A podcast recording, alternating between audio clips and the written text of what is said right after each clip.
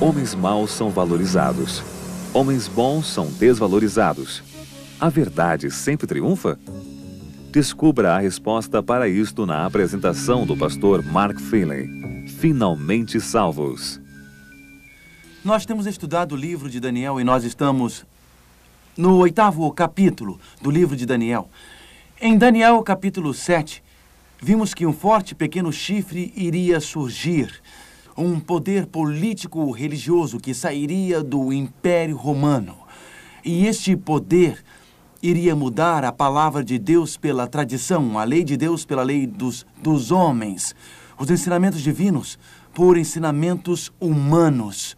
E, e finalmente modificaria a própria lei do grande Deus. Mas chegando ao final do capítulo 7 de Daniel, abram suas Bíblias apenas por alguns minutos no capítulo 7 de Daniel. Daniel capítulo 7, versos 26 e 27. Daniel viu os eventos terrestres. Algumas vezes seria bom esquecermos o que acontece ao nosso redor para pensar sobre o que acontece acima de nós. Seria bom esquecer os problemas, provações, dificuldades e tristezas da, da terra e olharmos através da fé para o trono de Deus. Daniel, Daniel capítulo 7, versos 26 e 27. Mas depois se assentará o tribunal para lhe tirar o domínio, para o destruir e o consumir até o fim. O reino e o domínio e a majestade dos reinos debaixo de todo o céu serão dados ao povo dos santos do Altíssimo.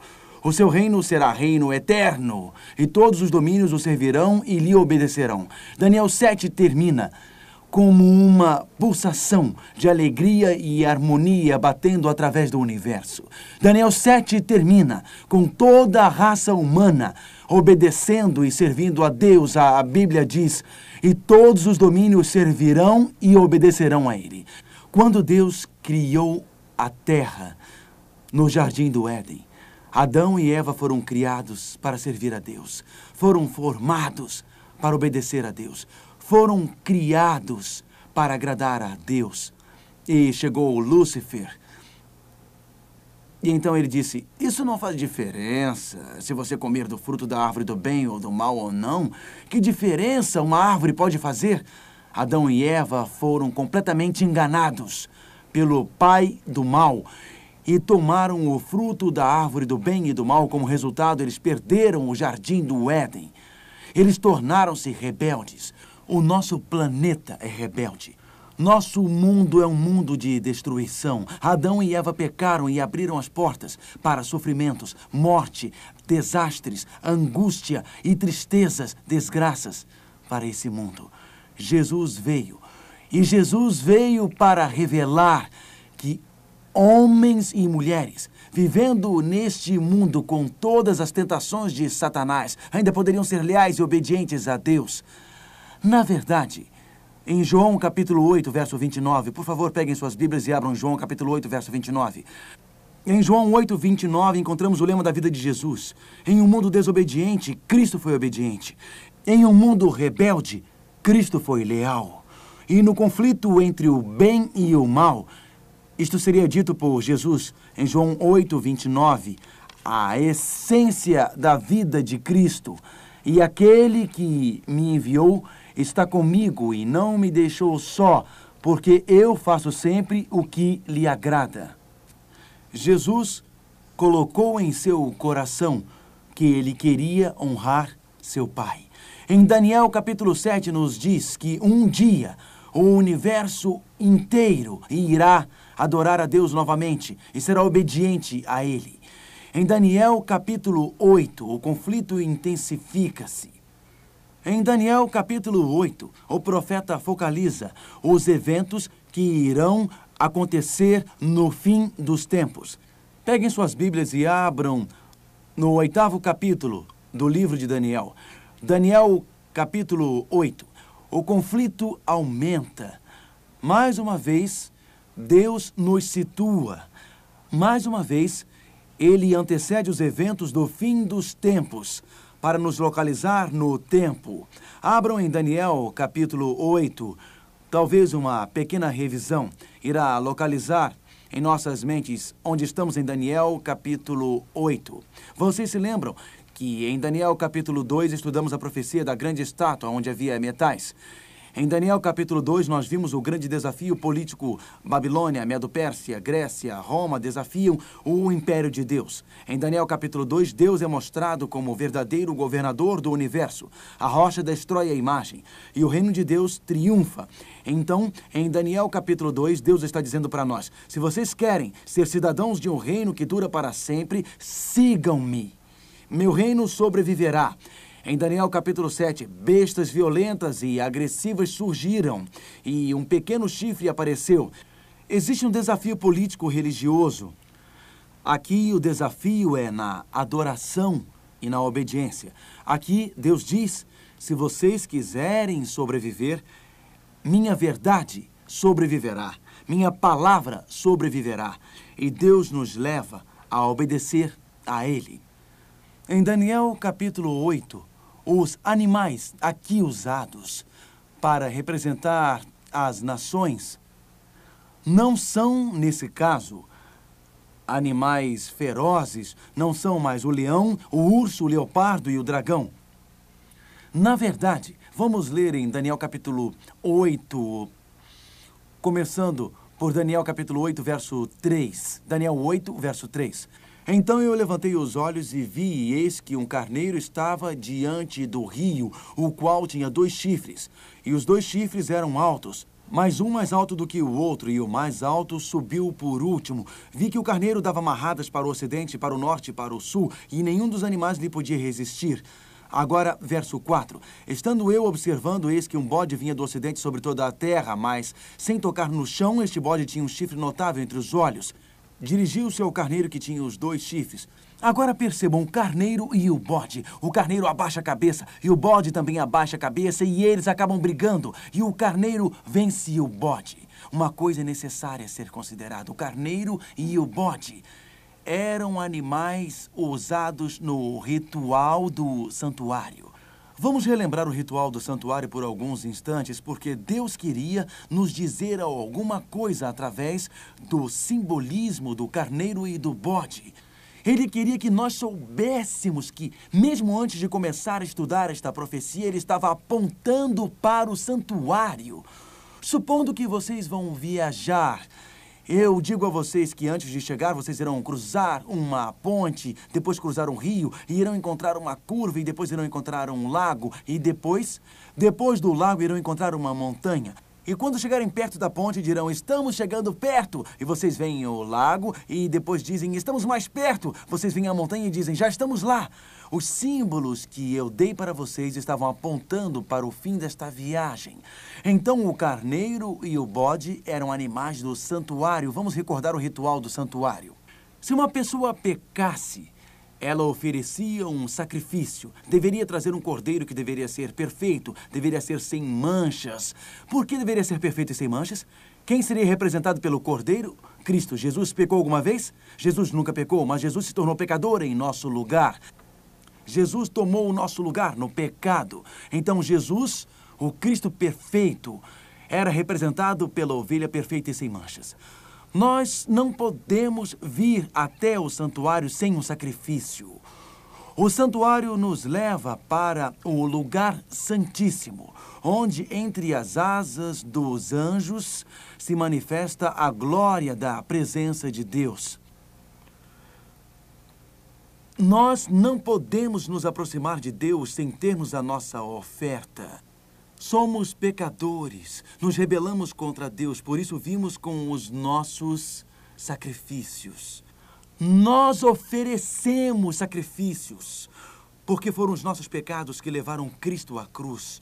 Nós viemos como culpados, como condenados, mas oferecemos os nossos sacrifícios. Saímos do santuário cantando. A angústia dos nossos pecados sai dos nossos ombros. Se você veio a essa reunião com culpa, ou medo, ou condenação, na sua mente, imagine o seu Cristo, o seu Cordeiro, morrendo na cruz. Imagine seus braços abertos por você, o seu sangue escorrendo das suas mãos e da sua fronte. E na sua imaginação, mesmo que você esteja sentado aqui, diga ao Senhor: perdoe-me. A Bíblia diz que se confessarmos os nossos pecados, Ele é fiel e justo para nos perdoar. O peso da culpa pode sair dos seus ombros exatamente agora. Ele é o cordeiro que foi morto por você, seu sangue jorrou por você. Nós nos aproximamos dele. Nos aproximamos de Deus através de Cristo, mas o sacerdote pega o sangue e ele entra no santuário. E ao entrar no santuário com o sangue do animal, ele esparge este sangue bem na cortina. O sacerdote representa o pecador, portanto, na minha imaginação, eu me lembro, quando eu peco, quando eu me irrito, quando eu fico nervoso, quando eu sou impaciente, quando eu sou desonesto, eu me lembro de Cristo na cruz morrendo por mim. Ele é o meu cordeiro expiatório. Daí eu me lembro de Cristo subindo aos céus e diante da lei que eu quebrei, ele levanta seus braços e abre suas mãos machucadas. Ele é o meu sumo sacerdote. Eu preciso de um cordeiro que morreu e eu preciso de um sacerdote que vive. Jesus representa você diante do trono de Deus. Seu coração está quebrantado, você está muito angustiado. A nossa dor chega a Jesus. Ele recebe todas as nossas dores, desilusões, nossos sofrimentos. Nós temos um representante no santuário celeste, nós temos esse representante. A Bíblia diz: ele vive, ele vive para interceder, interceder por nós. E a Bíblia diz: prostremo-nos diante do trono da graça, onde nós achamos ajuda na hora da necessidade. Algumas vezes já passou por necessidades. Se tem algum problema na vida, vá a Cristo e Ele é o seu sacerdote no santuário. Mas sigamos. Uma vez ao ano acontecia a festa especial, a festa da purificação do santuário. Nós vamos estudar mais sobre isso. O cordeiro e o bode eram animais usados para um sacrifício especial feito no último dia da festa da purificação do templo no dia do julgamento. Por que Deus mudou o simbolismo usado anteriormente das quatro bestas ferozes? Para dois, o cordeiro e o bode, para representar duas nações que ele já havia representado antes. Por esse motivo, quando você começa a ler o capítulo 8, Deus quer que você perceba que quando ele usa o cordeiro e o bode é porque ele está apontando para o fim dos tempos, para o juízo final, para a purificação do templo. Peguem suas Bíblias e abram em Daniel capítulo 8. Deus está nos localizando. Deus está dizendo: Eu estou lhes dando alguns sinais para mostrar para onde vocês estão indo. Então, Daniel capítulo 8, versos 3 e 4, lemos sobre o cordeiro e o bode, mas quem representavam o cordeiro e o bode? Naturalmente, uma besta representa um reino e Deus usou estes dois animais para nos mostrar o santuário. Mas leiamos Daniel 8, versos 20 e verso 21. Daniel 8, Daniel 8, versos 20 e 21. Aquele carneiro que viste com dois chifres são, são dois, dois reis. Quem, quem são esses dois reis, por favor? Da Média e da Pérsia. Mas o bode peludo é o rei de onde? Da Grécia. E o chifre grande que tinha entre os olhos é, é, é quem? O primeiro rei. Quem era o primeiro rei da Grécia? Alexandre o Grande. Isso, muito bem. Então o cordeiro representava a Medo-Pérsia. E o bode representava a Grécia e o primeiro rei representava Alexandre. Porém, lembrem-se que Deus usou esses animais especiais porque este capítulo é sobre o santuário e é sobre o fim dos tempos no, no santuário. E esses animais simbólicos sempre entram no santuário no fim dos tempos, mas eles representam a Medo e a Pérsia, e eles representam a Medo-Pérsia e a Grécia. Os animais do santuário mostram que Deus não irá falar sobre um desafio político, mas ele irá falar sobre um desafio religioso. Nós vimos em Daniel 2 Satanás atacando a autoridade de Deus. Então, em Daniel 7, nós vimos Satanás atacar o reino de Deus. Mas em Daniel 8, temos Satanás atacando a verdade de Deus no fim dos tempos. Daniel capítulo 7 nos conduz para dentro do capítulo 8. O cordeiro e o bode são animais do santuário. Destes dois animais, o cordeiro possuía dois chifres. Por que será que o cordeiro possuía dois chifres? Porque qual nação derrotou a Babilônia? Medo-Pérsia. E a Bíblia diz Vejamos como a Bíblia é clara sobre isso. Eu não quero que vocês percam essa passagem. Vejamos como a Bíblia é específica. Nem sempre as profecias são tão, tão específicas. Daniel 8, verso 3. Então levantei os olhos e vi, e eis que um carneiro estava diante do rio, o qual tinha dois chifres. O cordeiro é a Medo-Pérsia. E os dois chifres eram altos, um mais alto do que o outro, e o mais alto subiu por último. Temos dois chifres. Um maior e o maior surgiu por último, é Medo Pérsia. E a Pérsia, o maior, dominou sobre Medo, surgiu por último exatamente os persas, que eram mais fortes do que os medos. E estes persas surgiram depois, como foi, como foi profetizado. Vejamos a clareza do próximo verso, verso 4. Vi que o carneiro dava amarradas para o ocidente, para o norte e para o sul. Então, a Grécia pressiona para o, o, o ocidente para o norte e para o sul. Aliás, a Medo Persa pressiona para o ocidente, para o norte e para o sul. Daí lemos sobre o, o, o bode no verso 5. Estando eu observando, eis que um bode vinha do ocidente. Exato, sabemos que o Império Grego surgiu exatamente do ocidente. Lembram-se quando o Império Grego lutou com o Império Medo-Persa? Sobre toda a terra, mas sem tocar no chão. E aquele bode tinha um chifre notável entre os olhos, Alexandre o Grande. Dirigiu-se ao carneiro que tinha dois chifres, medo persa, ao qual eu tinha visto diante do rio, e correu contra ele no furor da sua força. Exatamente o que aconteceu quando a Grécia derrotou a medo persa. E vejam, verso 8.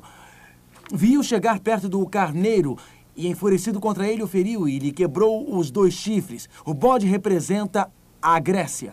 E o chifre maior representa quem? Alexandre o Grande. E quando ele se tornou muito forte, o chifre maior Alexandre, o que aconteceu com ele? Ele morreu. E no lugar dele. Lembram-se do leopardo com quatro cabeças em Daniel 7? No lugar de Alexandre, quem apareceu? Quatro o quê?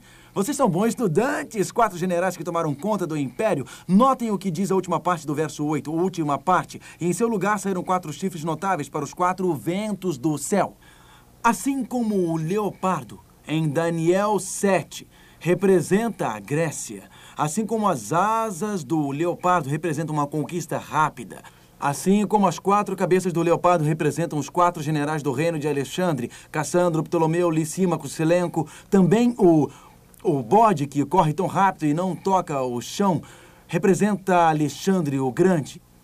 E os quatro chifres representam os quatro generais. Quando o grande chifre foi destruído, notem que um destes chifres, vejam, uma destas quatro divisões da Grécia tornou-se automaticamente a líder do império. Um deles fez isto. E então, um destes chifres, isto é, um dos chifres era um pequeno chifre. Nós lemos sobre um pequeno chifre. Nós lemos sobre um pequeno chifre em Daniel capítulo 7. Lemos sobre isso. Um pequeno chifre que surgiu após Roma e agora lemos novamente que uma das divisões da Grécia, de uma divisão na região do ocidente europeu, surgiu um pequeno chifre, é Roma, Roma pagã. Vejam como é interessante. Verso 9. De um dos chifres saiu um chifre pequeno e se tornou muito forte para o sul para o Oriente e para a Terra Gloriosa. Portanto, a Roma pagã começou a crescer, crescer para o sul. E então Roma pagã, o governo de Roma, abre caminho para um poder político religioso em Roma. E o que acontece no verso 9 é um crescimento horizontal. O Império Romano está se espalhando pela Europa. Mas o verso 10 diz: engrandeceu-se até o exército do céu. Ah, este não é um poder político, mas um poder religioso que toca o céu.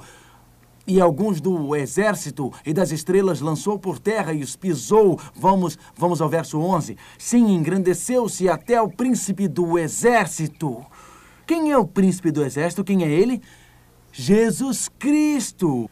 Então este poder engrandeceu-se até o príncipe do exército. Mantenha em Daniel 8. Vamos sair um pouco de, de Daniel 8.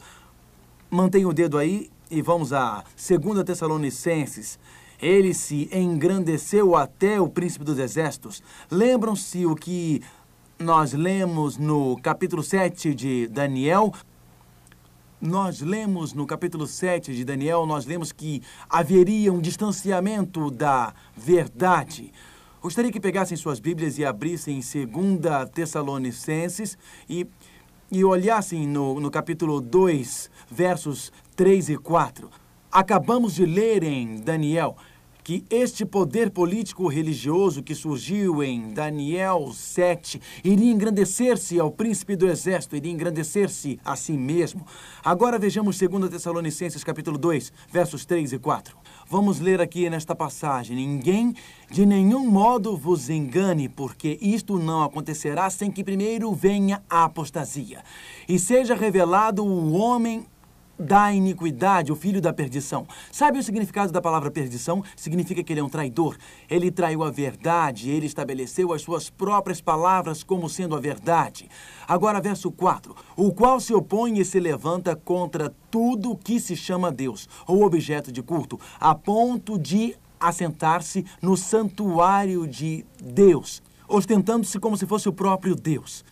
Então, segundo Daniel 7, haveria um poder político-religioso que teria um líder que reclamaria os privilégios e as prerrogativas de Deus. Um deles, em Daniel 7, procuraria mudar a lei de Deus. E Daniel 7 descreve uma apostasia ou um abandono da verdade da palavra de Deus. Daniel 8 continua com o mesmo tema. Já que estamos no Novo Testamento, vamos ler em Atos, porque eu quero que vocês vejam que em todo o Novo Testamento existia uma grande preocupação dos apóstolos com este acontecimento e grande aviso contra isso. Eles apelavam para que todos fossem fiéis às Escrituras, eles dariam a sua própria vida para serem fiéis às Escrituras. Os apóstolos apelavam para todos serem obedientes a Deus. Atos capítulo 20, verso 28. Atos capítulo 20, verso 28. Leremos Atos capítulo 20, verso 28. Atendei por vós. É o apóstolo Paulo falando, e por todo o rebanho sobre o qual o Espírito Santo vos constituiu bispos para pastoreardes a igreja de Deus, a qual ele comprou com seu com o seu próprio sangue. Vamos agora ao verso 29. Eu sei que depois da minha partida entre vós penetrarão lobos, lobos vorazes que não pouparão o rebanho. Então, Paulo, Paulo diz: depois que eu morrer, haverá uma grande perseguição. E é que que dentre vós mesmos, ele está falando para os discípulos, para os líderes religiosos, e que dentre vós mesmos se levantarão homens falando coisas pervertidas. O que significam coisas perversas? Qual é o significado da palavra perversa? Qual é mentira ou falsidade? Para arrastar os discípulos atrás deles. Portanto, vigiai, lembrando-vos, o apóstolo Paulo disse exatamente a mesma coisa que Daniel disse no começo do cristianismo. Líderes religiosos surgirão, eles poderão ser verdadeiros líderes religiosos, eles poderão converter os pagãos, mas eles aceitarão ideias pagãs no cristianismo. Formas pagãs de adoração dentro do cristianismo. Haverá um abandono da Bíblia, por isso Paulo diz: lembrem-se, voltem para a Bíblia, voltem para a palavra de Deus, voltem para a verdade de Deus, voltem a obedecer a Deus. Sim, Daniel capítulo 8 focaliza estes últimos dias: o cordeiro, Medo, Pérsia, o bode, Grécia, os quatro chifres, os quatro generais de Alexandre o Grande, o pequeno chifre que cresce e se torna extremamente importante, Roma pagã. Ele cresceu geograficamente através de toda a Europa. Este pequeno chifre destruiu o exército celeste lançou a verdade por terra e ele ataca a verdade de Deus, ele ataca o povo de Deus. Então a Bíblia diz que aquela aquela verdade que fora destruída iria finalmente ser completamente restaurada. Peguem suas Bíblias e abram em, em Daniel capítulo 8 e, e leiamos, por favor, os versos, versos 12, 13 e 14. Daniel capítulo 8. Sim, a verdade seria restaurada. Sim, as tradições espalhadas pela terra seriam derrotadas pela luz da verdade divina. Esta luz destruiria a escuridão. Daniel capítulo 8, verso, verso 12 em diante. O exército lhe foi entregue, este era o pequeno chifre, com o sacrifício contínuo por causa das transgressões. E deitou por terra a verdade, e o que fez prosperou.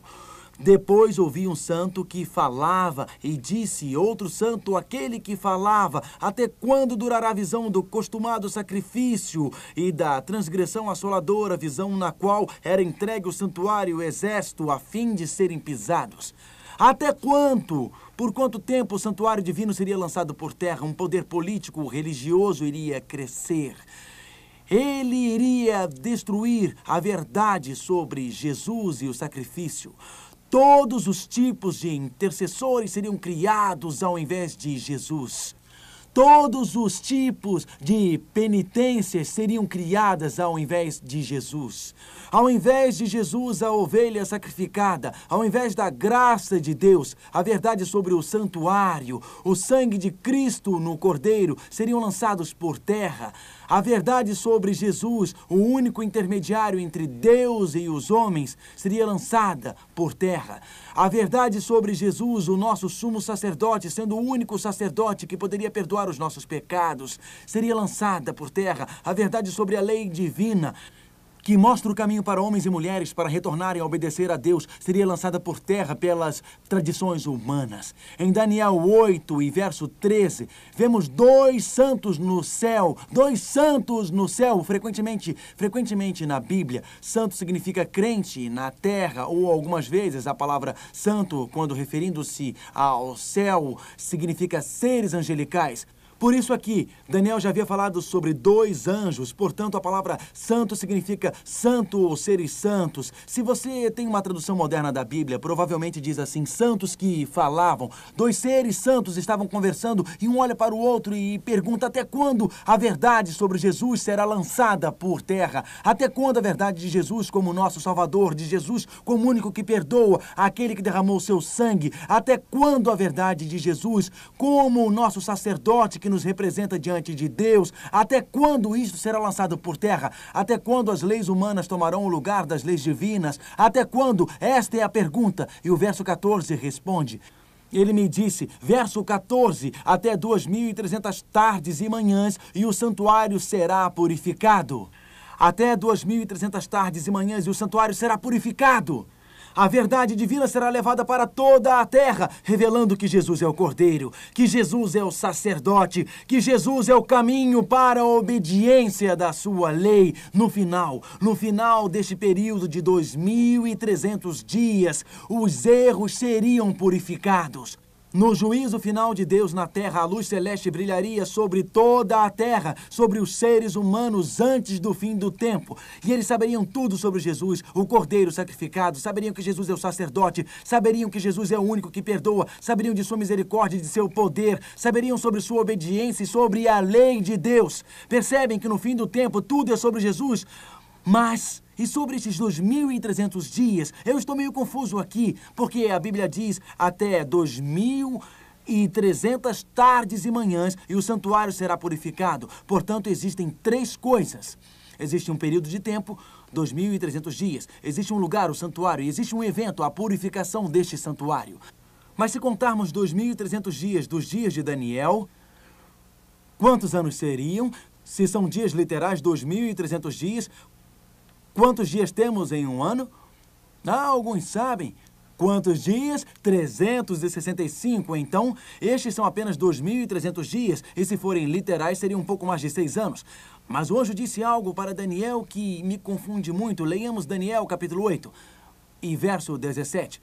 Daniel 8, verso 17. Se estes são anos literais, desde os dias de Daniel, eu me confundiria com o que o anjo disse para Daniel em Daniel 8, 17. Veio, pois, para perto de onde eu estava. Ao chegar ele, Fiquei amedrontado e prostrei-me com o rosto em terra, mas ele me disse: Entende, filho do homem, pois esta visão se refere ao tempo do fim, quando.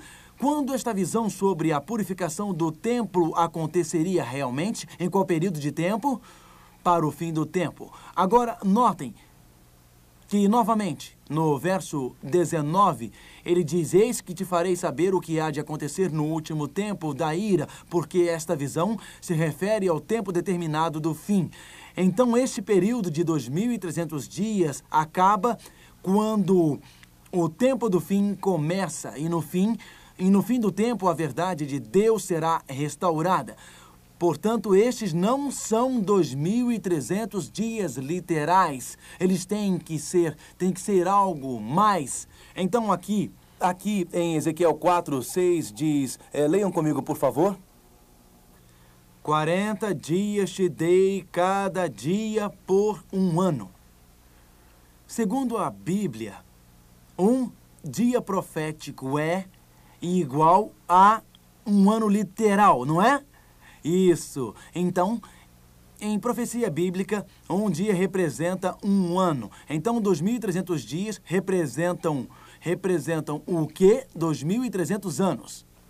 Não iremos nesta fase determinar quando começará o julgamento ou quando estes 2.300 dias começam, porque nesta, nesta fase eu quero focalizar os fatos e no capítulo 9 nós iremos determinar exatamente quando começa o fim dos tempos, exatamente quando o juízo final irá começar, exatamente quando começa este período chamado de purificação do santuário. Mas nesta fase, um anjo disse para o outro: Quando a verdade sobre Jesus, o nosso Cordeiro sacrificado, sobre a sua, sobre a sua misericórdia e perdão e sobre o sacerdote que vive por nós no céu e sobre a obediência e sobre o santuário será revelada. E ele disse no fim de 2300 dias ou anos.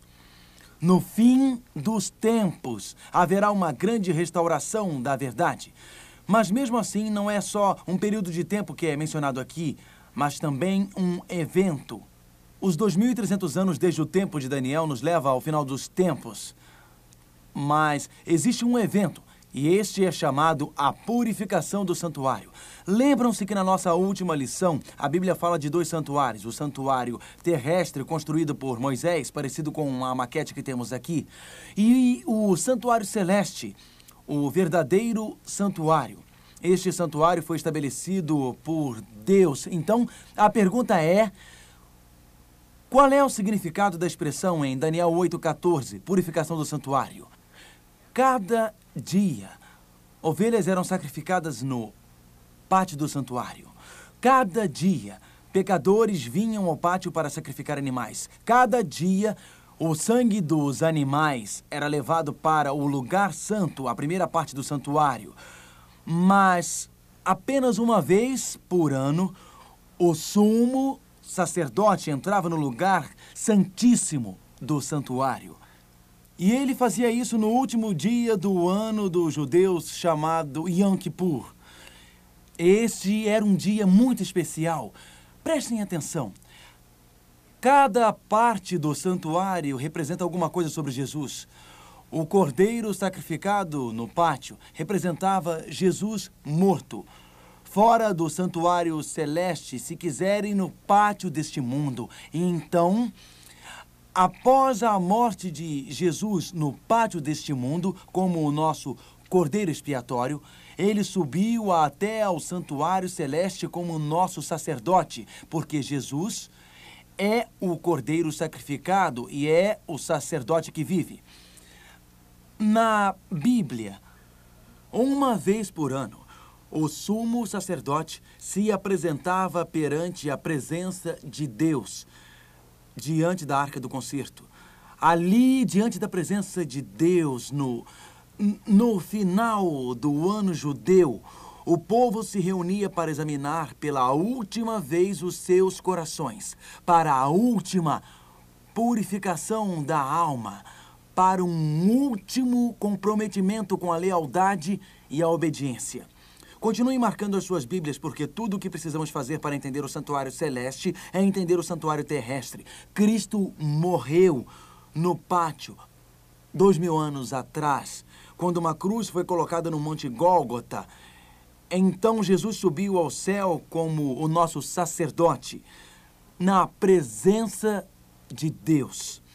E então a Bíblia diz: pai e filho começaram um trabalho especial chamado Purificação do Santuário ou Julgamento dos Últimos Dias. O que acontecia no santuário terrestre durante o período da purificação do santuário? Abram suas Bíblias em Levíticos. Nós iremos ler o livro de Levíticos, começando com Levíticos é, capítulo 16. Este é o último dia do ano judeu, chamado Yom Kippur, o dia da expiação. Levíticos capítulo 23. É, bom, leremos o, o, o verso 30. Aliás, Levítico 16, verso 30. Levítico 16, verso 30. Leremos o verso 23 logo. Levíticos 16, verso 30. Porque naquele dia se fará expiação por vós para purificar-vos, e sereis purificados de todos os vossos pecados perante o Senhor. Este era o último dia do ano judeu. Este era um dia especial, o dia do juízo. Vejamos Levíticos capítulo 23. Todo o povo de Israel era chamado perante Deus. Todo o povo de Israel era chamado para examinar seus corações perante Deus. Todo o povo de Israel era chamado a apresentar-se limpo perante Deus. Notem Levíticos 23, verso 29. Começando com o verso 28 e daí o 29, Levítico 23, 28 e 29. Nesse mesmo dia nenhuma obra fareis, porque é o dia da expiação. E o que significa expiação? Bom, esta palavra significa um com Deus. São três palavras que significam reconciliação do homem com Deus. Então preste atenção. A cada dia, pecadores vinham oferecer sacrifício, simbolizando o perdão de seus pecados. A cada dia, o sacerdote entrava no santuário, levando o sangue do cordeiro e ele entrava representando a pessoa. Sim, os seus pecados eram perdoados. A cada dia as pessoas vinham desencorajadas e, e deprimidas por sua culpa, mas iam embora sentindo-se livres, tranquilas, felizes e perdoadas. Uma vez por ano, o sumo sacerdote entrava no santuário e se apresentava perante o lugar santíssimo. Enquanto ele se apresentava perante a arca do concerto, todo o povo estava reunido ao redor do santuário. E eles, eles viam de suas tendas e reuniam-se ao redor do santuário. E se ajoelhavam e oravam, dizendo: Ó oh, Senhor, nós te amamos e queremos ser perdoados pelos nossos pecados, queremos ser completamente obedientes a Ti, queremos ser um com Deus, o que quer que seja que o Senhor nos peça, nós queremos queremos ser completamente obedientes a Ti, nós queremos fazer o que Tu quiseres, Senhor. Nós queremos Te agradar, qualquer caminho que o Senhor nos mostre, queremos ser obedientes. Jesus disse no fim dos tempos, após 2.300 dias o santuário será purificado. Em algum momento durante o tempo do fim, algum momento antes que estes 2.300 dias terminem, uma expiação iniciar-se-á quando o tempo do fim começar, quando o juízo final começar. Mas em algum momento, quando o julgamento começar, no final dos tempos, Deus fará um último apelo aos homens e mulheres para irem a Ele e provarem a sua misericórdia. Um apelo para homens e mulheres provarem a sua graça. Para homens e mulheres abrirem seus corações para Ele, porque Cristo será exaltado perante todo o mundo como Salvador do mundo novamente. A luz irá alcançar os confins da terra. Jesus Cristo será exaltado sobre todas as ideologias, sobre todas as tradições, sobre todas as religiões. Cristo será exaltado novamente como cordeiro sacrificado, sob a luz da purificação do santuário, sob a luz do juízo final, sob a luz da última exaltação de Cristo. Cristo ser exaltado como sumo sacerdote, aquele que nos conhece, aquele que nos entende, aquele que conhece todas as nossas preocupações e males, o sacerdote que representava o povo. E antes do fim dos tempos, Cristo será representado como sumo sacerdote que nos conhece, que nos entende, que conhece os nossos desânimos, os nossos desejos, solidões e depressões. Este, este Cristo será visto diante do trono de Deus, nos representando. Seu nome está no coração. Seu nome está em sua mente.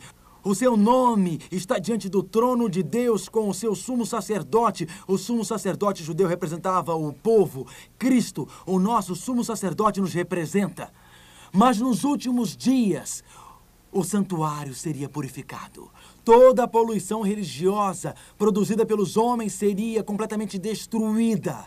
Todos os erros feitos por homens seriam descobertos. As falsidades ensinadas por professores religiosos seriam descobertas e banidas do santuário celeste. Nos últimos dias se ouviria o último apelo de Deus para realmente serem obedientes. O apelo, o apelo do santuário, o apelo de Daniel é o apelo de Jesus como nosso sacerdote para amá-lo, para obedecê-lo, para servi-lo e para darmos nossas vidas a Ele. É o chamado de Jesus, o nosso Salvador, para os nossos corações. Agora, não importa quão distantes estejamos dele, não importa quanto nós o desapontamos, não importa quanto o nosso coração duvidou o chamado de Daniel capítulo 8 é para que nós voltemos para Jesus. O apelo de Daniel 8 não é para nos, nos unirmos em um santuário terrestre, mas é para nos ajoelharmos em nossos quartos à noite, perante o grande santuário celeste, porque esta aqui é apenas uma maquete do grande original lá do céu ajoelhar-se lá, imaginando Cristo como nosso sumo sacerdote, dizendo para nós, diante do universo, que somos seus filhos. É um apelo para aceitarmos Cristo como Salvador, para abrirmos nossos corações para Ele, para aceitar a Sua grandeza, misericórdia e perdão, para aceitar o Seu poder para mudar as nossas vidas, que nos fará obedientes e nos dará forças para seguirmos a Sua lei. O apelo de Daniel 8 é o apelo para ser feito para homens e mulheres que criaram religiões, criaram tradições, para abrirem os seus corações para este Cristo. Vocês já jogaram alguma vez na loteria? Não precisam levantar as mãos. Já ganharam? Já, já ganharam na, na loteria? Steve ganhou. Steve ganhou a loteria no estado de Ohio, não muito tempo atrás. E quando Steve ganhou, ele recebia 107 mil dólares por ano para sobreviver. Não é nada mal. É uma boa soma, não é? Mas sabe de uma coisa que descobriram sobre pessoas que ganham na loteria? Frequentemente a sua vida se torna amarga, porque qualquer pessoa quer ser o seu parente. Porque quer uma parte do, do seu prêmio. Steve não ganhou só uma vez. A primeira vez recebia 107 mil, dois anos mais tarde ganhou novamente. Recebia 20 mil e esta foi só uma pequena soma. Kim e sua esposa, aliás, Steve e a sua esposa Kim eram casados há 17 anos. Mas ele não sabia que nos últimos dois anos ela se encontrava com outro homem. E ela queria o divórcio, mas ela queria descobrir como conseguir os 107 mil por ano, porque ela não queria divorciar-se de Steve e perder todo aquele dinheiro. Ela não queria a Steve, mas queria o seu dinheiro. Então ela decidiu contratar um assassino por 500 dólares para matar, matar o seu marido. E assim ela conseguiu o dinheiro. Ela estava ao telefone com o seu, e eu ia dizer amante, mas com o assim chamado amante, contando sobre o seu plano de contratar um homem por 500 dólares para matar o seu marido. E assim os dois teriam dinheiro para viverem felizes para sempre. Eu disse felizes para sempre. Porém, o seu filho de 21 anos, o filho de Steve, ouviu a sua mãe falando com o amante pelo telefone sobre o assassinato que mataria o pai dele. Então o filho foi foi até o pai dele e disse: "Pai, eu tenho que lhe dizer uma coisa. Mamãe não é fiel a você. E ela está contratando alguém para te matar." E o pai ficou completamente chocado. Completamente chocado. Ele foi à polícia e os denunciou, porque ele sabia os detalhes da história. E a polícia seguiu Kim quando ela deu 500 dólares para o assassino. E a prendeu em flagrante. E ela foi para a prisão. E Steve começou a pensar: eu não vou desistir do meu casamento após 17 anos. Existem muitas coisas que nos mantêm unidos. Então ele começou a visitar a sua esposa lá na prisão. Após um período de três meses, um novo amor surgiu em seu coração por ela. E quando ela viu a fidelidade e lealdade, ela se comoveu e ela chorou muito lá em sua cela. Ele retirou as queixas contra ela. Ele retirou todas as queixas contra ela. E hoje ele tem um casamento feliz. O amor quebra os nossos corações. Não existe nada que aquela mulher não faça para Steve hoje em dia. Nadinha. Porque, de alguma forma, ele conseguiu amar. E quando eu olho para o santuário, eu vejo amor. Eu vejo amor em um cordeiro morrendo, em Cristo morrendo por mim. Eu vejo o amor no sacerdote que entra no santuário e levanta suas mãos feridas por mim. Eu vejo o amor no final dos tempos, no sumo sacerdote, que apela para obedecê-lo e segui-lo. Satanás odeia esta verdade. Ele quer instituir penitências terrestres e coisas que eu preciso fazer, ao invés de ir a Cristo e aceitar o que ele fez. Satanás quer me ensinar e ele diz: Olha quanta coisa você precisa fazer para ser salvo. E Deus diz: Venha e aceite o cordeiro e confesse os seus pecados e será salvo pelo sangue de Jesus. Pela graça você é salvo e não por obras. Satanás quer colocar todo tipo de pessoa entre nós e Jesus, sistemas e sacerdotes. Ele fez isso no paganismo, com os sacerdotes terrestres e com alguns tipos de cristianismo, mas existe um só intercessor entre nós e Deus, Jesus Cristo. E Satanás quer que nós abandonemos a lei de Deus. E por isso desenvolveu um sistema religioso voltado para nós. Mas assim como aquela mulher que se comoveu com o amor do seu marido e que hoje deseja fazer somente o que lhe agrada. Também quando os nossos corações forem tocados pelo amor de Deus, não desejaremos fazer mais nada a não ser agradá-lo e obedecê-lo. E nos últimos dias da nossa história, Deus está nos chamando para amá-lo o suficiente para obedecê-lo. Vamos orar. Pai, nós te agradecemos pelo teu amor.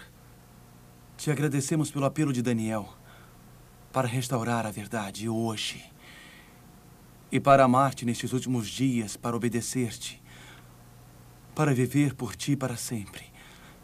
E obrigado, querido Jesus, por nos dar a força e a coragem para fazermos isto. Obrigado porque não só nos perdoas, não só és misericordioso, mas porque há poder no sangue de Cristo para fazer de nós um novo homem, uma nova mulher. A força na graça de Cristo que transforma os corações nos reconstrói novamente. Obrigado por isso, no nome de Jesus. Amém. Poucos minutos são necessários para preparar uma refeição no micro-ondas. As cartas são enviadas por fax e e-mails em poucos segundos. E a velocidade nas estradas aumenta. Nós temos pressa. A próxima apresentação de Mark Finlay fala sobre a nossa impaciência e nos lembra que existe alguém que é sempre pontual.